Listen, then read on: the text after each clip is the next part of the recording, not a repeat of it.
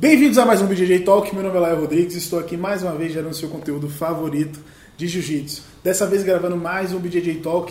Tá muito difícil de gravar, pô, tudo fechado, pouco treino, as pessoas não estão se locomovendo, não estão confortáveis. Mas hoje o meu convidado quebrou todas essas barreiras e veio até aqui para a gente poder bater esse papo. Bem-vindo, Meiran. Obrigado, é uma tamo junto, satisfação estar aqui com você. Pô, vamos bater esse papo. Conversar a gente é bom, a gente já tá conversando tem um tempão aqui, né? E faz tempo que a gente marcou isso daí, né? Verdade, cara, Faz já tempo. tava pra rolar, É. verdade. Aí aconteceu o bagulho do meu amigo, aí acabou que ele Isso. marcou pra essa semana. O Meiran, para quem não conhece, ele é faixa preta do Gigo. Pegou, acabou de pegar a faixa preta, tem menos de um ano. Uhum. Já começou aí de forma estrondosa na faixa preta. E teve muito sucesso também na faixa colorida. E hoje a gente vai falar um pouquinho dessa história aí. Fechado, vamos lá, né? Agora, desde o começo, Meiran, como foi que você chegou no jiu-jitsu? Através do meu pai, né? Meu pai treinava jiu-jitsu. É, Na verdade, eu comecei na capoeira, né? Ah, isso é bem diferente. É, então eu comecei na capoeira, mas meu pai já fazia jiu-jitsu. Aham. E aí ele me levou um dia pra fazer jiu-jitsu e tal, ali trocando aquela resenha com a galera, brincando. Uhum. E acabou que eu já não, não parei mais. Você tinha quantos anos? Uns 5, eu acho, uns 5 E você é de Manaus. Manaus, Manaus. E, pô, Manaus é um dos polos do jiu-jitsu no Brasil, Só né? tem os bravos lá, né? Só o os né? melhores, né, velho? E aí você veio de lá. É. Então você nasceu na terra, ou você começou a treinar, no- vamos dizer assim, no berço dos campeões mundiais, né? Na faixa É, preta. então, e eu comecei com o mais brabo de Manaus, né? Com a Alcino Alves. Aí sim, cara. E você começou Alceno Alves Alcino Alves. e você já começou com ele, tipo, com 5 anos? Ou Não, na verdade, na eu- época da competição. Na verdade, eu comecei com um amigo do meu pai, né? Que se chama Ademir. Aí, mais um mês por aí, aí entrou o Alcino Alves, que é meu professor até hoje, que eu considero. Uhum. Então eu comecei, não comecei de cara assim com o Alcino Alves. Entendi.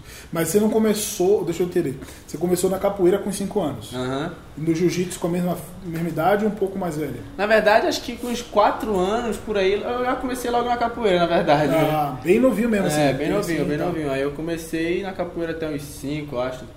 Aí depois migrei pro jiu-jitsu. De criancinha também. De criancinha. Isso faz toda a diferença. E você sabe que isso é uma coisa rara, né? A maioria das pessoas do jiu-jitsu, eu digo até por mim, sou um exemplo disso, elas começam a treinar mais velhas, né? É, então. É difícil ver um cara que começou e, tipo, com 4, 5 anos e tre- tem casos, É. lógico, mas a grande maioria começa a treinar já master, Ma- né? Mas em Manaus a maioria começa Uhum. desde pequeno mesmo. Entrevistei a De Brenda início. aqui, a Brendinha, Aham. E foi a mesma história. Começou com uns 9, 10 anos. É, então, a né? galera de Manaus já começa logo no jiu-jitsu. Por isso né? que os caras são bons, né?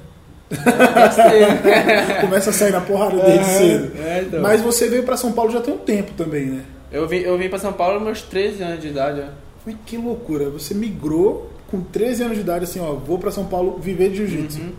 Foi isso? Foi, na verdade, foi com o acontecimento que teve com meus pais. E aí acabou que eles me. Ah, tenta viver de jiu-jitsu e tal, a gente conversou bastante. E aí meu professor Alcino Alves conheci, conhecia o Guigo, né? Sim. Ele sempre vinha pra cá, e alguma vez ele ficou no Giga e me indicou pro Gigo.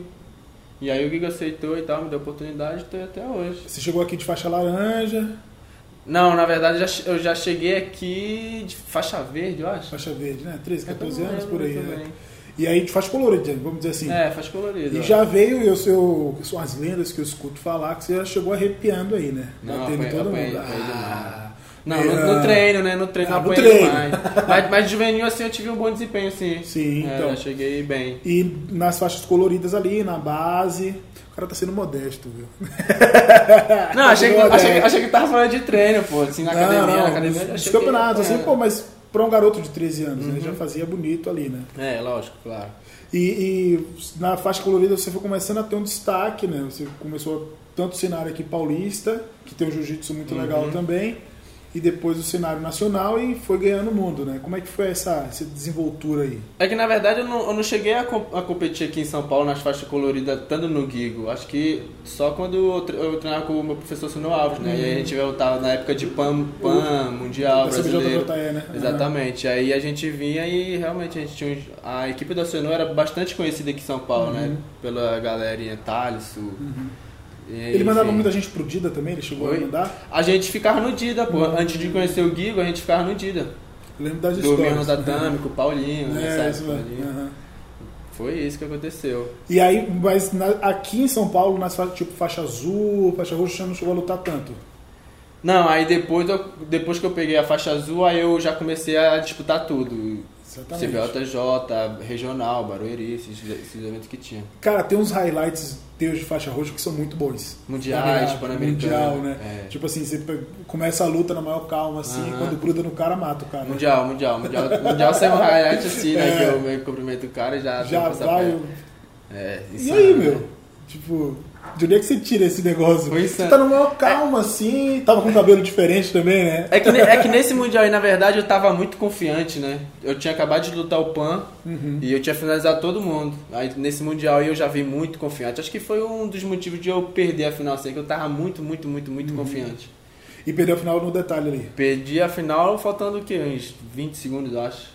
Caraca, bicho. Foi doideira. E as suas passagens, tanto de roxa quanto de marrom, até que foram rápidas, né? A roxa, até, a, a roxa não foi tão rápida assim, acho que da marrom pra preta que foi rápido, né? Porque Ah. na roxa eu fiquei dois anos. É, é o tempo ok, É. né? Pra quem tá competindo Aham. é uma eternidade. né? Aí faixa marrom acho que eu fiquei uns seis meses, acho, sete meses. Um pouco mais, né? Você chegou, você chegou lá do tal PAN de marrom, o europeu de marrom, Não, eu cheguei a disputar Abu Dhabi Grand Slam e o Rush Number One da Full Grab. e a tua história de graduação de faixa preta é muito boa, né? É, realmente. Porque você pegou a preta, tava tudo parado 2020, né? Pandemia. Pandemia, ninguém você poder lutar mundial, você poder lutar brasileiro pra se Uhum. provar. Aí surgiu a oportunidade de lutar no BJJ Stars, não foi? Só que tinha que ser o quê pra lutar o BJJ Stars? Faixa preta. Faixa né? preta. Aí o Guigo falou assim, ô Merran, tu vai lutar lá. Não, foi, foi uma história bastante engraçada, né? Que eu tava bem em casa e o Guigo me liga, bêbado, né? Altinho, altinho, Bêbado altinho. com, com o Fepa, ó, já tem uma luta aqui contigo, não sei o que. Aí eu falei, mentira, mentira. Aí ele, fala aqui com o Fepa. Aí o Fepa me falou, ó, meu casal uma luta aqui contra tu e ia ser o Iaguinho na, na época, Iago Jorge. Sim, sim, sim. Né? Então aí ele falou, tu aceita, não sei o que, ah, aceito, né? É, ô. Aí eu fiquei meio que em choque, acho que eu acho que comentei com o Gabriel até. Aham. Eu falei, caralho, Gabriel, o Guigo acabou de me ligar aqui, não sei o E que. graduou a faixa preta por telefone. Aí eu fiquei em choque, aí foi chegando. Cara, essa é a melhor história, velho. Foi Você muito sabe que engraçado. o, o Barbosa tem uma participação nisso aí O também. Barbosa também, que tava no dia com o. Isso. Porque vamos, vamos contextualizar pro pessoal. O pessoal se encontra normalmente, os professores aqui de São Paulo, se dão bem, sai pra conversar, pra tomar um, essas coisas. E aí tava lá na conversa e o pessoal dizia assim, ah, pô, tá faltando, tem casar peso leve é difícil, não tem faixa preta. Aí o, o Barbosa falou, o Guigo tem um menino bom. Só que tem que dar a preta pro menino, dá a preta pro menino, Guigo. Aí foi por isso que chegou pra você lá, É. ficou pressionando o Guigo. Aí o Guigo, ó, bem, agora tu já é faixa preta. É, então, aí na época o Guigo até falou, ah, não sei quantos aqui pra tu lutar, não sei o que. Aí, aí eu falei, pô, tá falando sério? Ele, tá, pô. Aí, eu- aí o Fepa me ligou, aqui, toma meu relógio aqui, Guigo, pra ele, pra ele acreditar. Toma aqui, vale não sei quantos esse relógio aqui. Aí Aham. acabou que é, deu certo, né? E aí você fez sua estreia, estreia na faixa preta em julho do ano passado. Acho que foi, né? Foi, foi, Style. no Foi, Style, foi, 25 foi, de foi, julho. foi. Cara, e assim, é, num ano que era pra ser tudo invertido, né? Tudo diferente, né? É surreal, né? E como é que foi a estreia da faixa preta, cara? Foi. Acho que pra essa luta aí, acho que eu fiquei mais tranquilo, sabe? Apesar de, né? aham, Aham. apesar de, de ser minha estreia ali, Aham. acho que foi o evento que, um dos eventos que eu mais fiquei tranquilo. Acho que fiquei tenso pelo corte de peso, né? Que foi muito. Verdade. Você, você em off pesa o quê? é, 70? 74 por aí. 74. Forte, tá Depende. forte. Tá forte, É. tá forte. Aí acho que o mais difícil assim foi o corte de peso.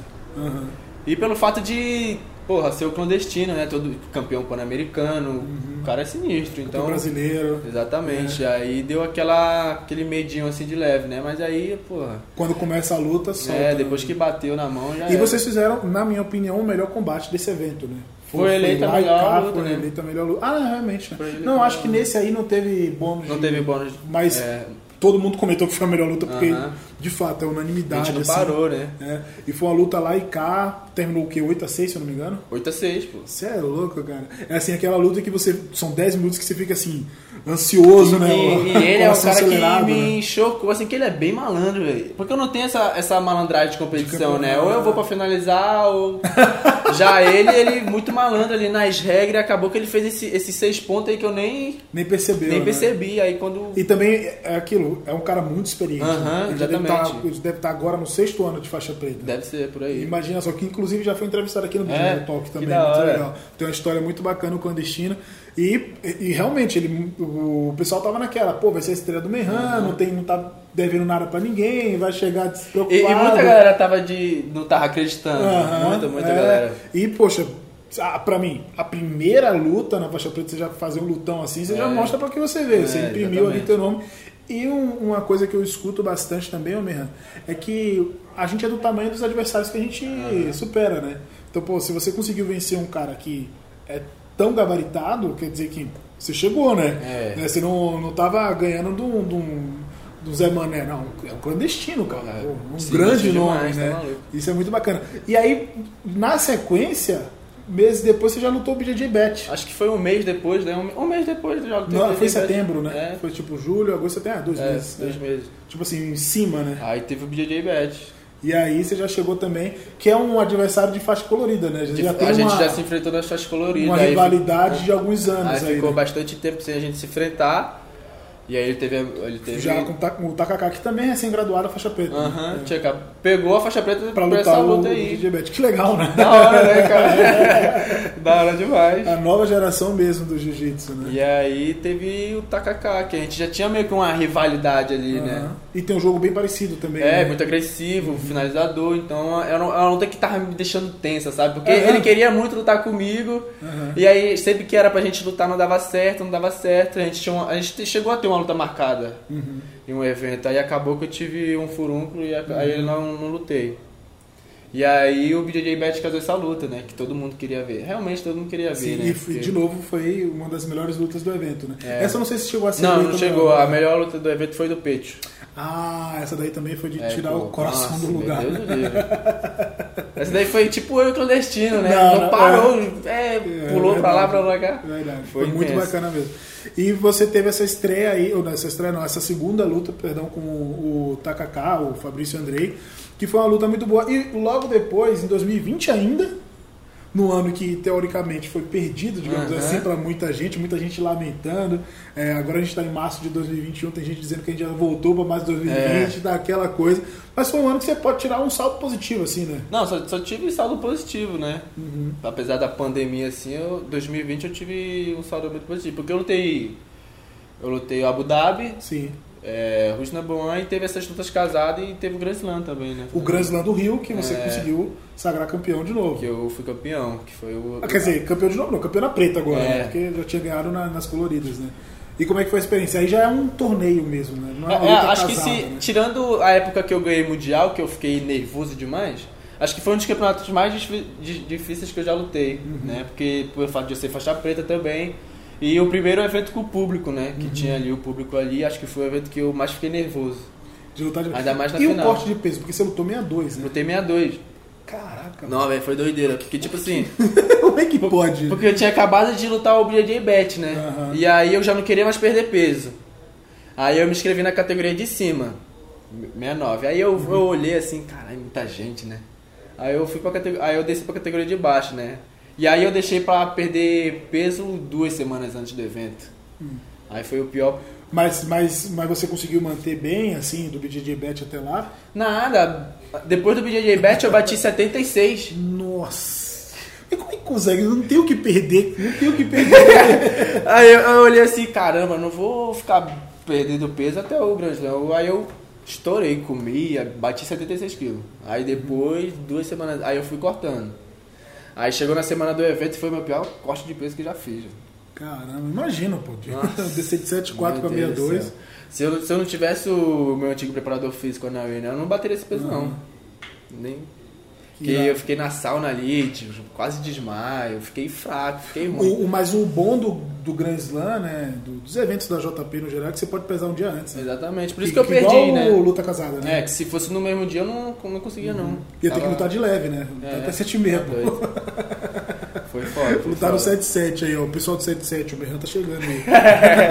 Não tô não. Mas, foi- pô, que legal. Então a gente- agora tá no começo de 2021. Você tinha uma luta marcada pra março, BJJ Bet. que acabou sendo adiada. Adiado né? por causa do, do Covid, né? É, e ainda bem, eles fizeram até certo, né? Porque Aham. agora a gente tá de novo, todo mundo trancado, né? É. E quais são os planos aí para 2021? O que, é que você está imaginando? Depende muito, porque agora em, abril tem Abu, Dhabi, né? Então tem Grand Slam e Mundial de Abu Dhabi. E a gente está tentando ver se a gente vai realmente para esse evento, por causa que pode ser cancelado, né? E tem a questão da fronteira também. É. né? O, o ano passado, justamente nessa época, teve um pessoal, o, o Mika Galvão, que inclusive quando eu entrevistei Uhum. ele, ele estava aqui em São Paulo sem poder viajar. Teve uma galera que conseguiu ir, tem o pessoal do Guigo que foi, por se não me engano, de Londres, e aí logo em seguida o, o de Abu Dhabi mesmo foi cancelado. E aí o pessoal não conseguia ir. Você lembra disso? O Mariano tá aqui no- nos bastidores, lembra disso aí? Eu não lembro. Teve gente que foi e teve gente que chegou no aeroporto e não pôde viajar, porque já estava começando a fechar as fronteiras. Março de 2020, a gente está em 2021 do mesmo jeito, cara. Não lembro Que disso, loucura. mas Mas tomara que surreal. abra, né? Tomara, né? Pra gente. Mas acho que, na verdade, está aberto pra Dubai, né? Sim, sim, sim, sim. Que sim. aí faz quarentena lá, É. fica não sei quantos dias lá e depois vai pra Abu Dhabi, que Uhum. é aí onde acontece o evento. Sim, sim. Vai Então, pra a gente- Dubai, é, de a Dubai pra tá Abu Dhabi. que é a gente vai tentar fazer isso. É, pô, tomara que dê certo. Tomara, né? É, pô, vai ficar o quê? Um mês fora também, né? Por aí. Só nas Arábias, gastando dólar. Ruim, né? Vida ruim. Ah, vida mais se ou ganhar, menos. né? Se ganhar. Não, você já vai gastar o que nem tem. Então tem se que ganhar. bater pô. o peso também. Não, que é isso. Não, 14 dias de quarentena, dá pra bater o peso, vai. É, depende, né? É sauna Porque, tipo, manhã sauna agora eu tô com 74 quilos, eu tenho que lutar de 62. É, E já tá na porta já. Mas é muito difícil bater peso, né, Léo? é muito difícil. Não, eu fico falando, eu tenho um monte de peso pra cortar 5, 6 é um sacrifício. Imagina um cara que já tem pouco, né? É, e eu sou magrinho, né? É, então. É foda. Mas tirando assim os campeonatos, tem algum, algum outro plano? Carreira pessoal? Treinar. Sei que agora você mudou o patrocinador, né? Mudei, agora eu tô com a coral, na verdade. Hoje você tá, né? passou o dia gravando, você tá muito mídia, hein, eu tava passei o dia gravando, eu nunca. Gravei, fui gravar o eu nunca com a mulher lá, eu falei, ó, cuidado com essas perguntas aí. cuidado com essas perguntas aí. E quando é que vai pro ar, você sabe? Não sei, não faço ideia. Mas foi, foi da hora, foi da hora. Legal, legal, mano. Maneiro. Pô, que bacana. E aí você tá lá no Gigo, treinando Gigo. com o Gigo. É, por enquanto. O ó. Tô brincando, né? fica de olho aí, Gigão. Ele assiste as paradas, hein, mano. É, eu tô Gigão ligado, tô ligado. Consagrado. É, só pra deixar ele com raiva mesmo. Mas e aí você tá treinando lá no Gigo, que inclusive tem o vídeo do BJJ Star. Que saiu agora, publiquei foi. o vídeo. E como é que tá os, os treinos lá? Tá da hora, que a gente mudou um pouco, né? Agora a gente tá com, com um novo projeto aí. E aí mudou um pouco, mas tá da hora, a galera é sinistra demais. Tô Pô, acompanhando um pouco. Muito bom. Tá. Esse aí, apanhando um pouco. Modesto, né? Quem viu o vídeo sabe do que eu tô falando. Ele é muito modesto. O, o highlight que ele tem do Mundial não chega nem perto do que ele faz no treino. Né? Você viu daquele vídeo? Aquele vídeo Eu filmei, pô, eu filmei. Aquele. Mas é isso aí, esse é o Meihan. hora. O Meihan Maquiné. Maquiné. Que eu perguntei a origem do nome dele. Ele disse que não, Não sabe. faço ideia, não sei Quem do souber, comenta aí que eu, eu fiquei curioso pra saber. Comento bastante aí, porque eu não sei a- o meu so- nem meu nome, nem meu sobrenome, o significado. É, essa é boa, mano. Eu não tenho nem curiosidade de perguntar pros meus pais, porque eu já tenho raiva deles Porque terem você, é Meihan e teu irmão é Maihan. Maihan Daniel. Aí, É, e mas você é Meihan, não tem nome Não tem, não tem, não tem. Aí, eu- essa é boa. Eu, E eu tem, fiquei e tem, curioso. uma- tem um cara aqui que ele tem um nome mais feio ainda. Não, ninguém falou que teu nome é feio. É diferente, é exótico. Não, ó, não mas aí ele já falou do nome dele Como é que é o nome ó. dele? Clenildo. Clenildo. esse- Clenildo. De Manaus também. De Manaus também. Gente, ó, se você, se você nascer em Manaus, se prepare para ser batizado de forma exótica. É, você, você tem um nome feio ou você é bom de jiu-jitsu. Ai. Vai, Esse foi o Meihan. Meihan, valeu mesmo por Obrigado, participar eu, do Talk. Muito- Até que enfim conseguimos gravar. Até que enfim, né? É isso aí. Se quiser deixar um recado pro pessoal, a hora é essa. Tamo junto, galera. Deixa o like, compartilha. Ah, tá Ative o muito sininho. mídia, tá. Mas é isso, obrigadão, né? Valeu. Tamo junto. Pessoal que quiser seguir nas redes sociais é MeiBJJ, tá na descrição do Sigam vídeo. muito, sigam muito, galera. Exatamente, arroba MeiBJJ lá no Instagram, segue lá. E é isso. Fiquem com Deus, até a próxima. Tamo junto, galerinha.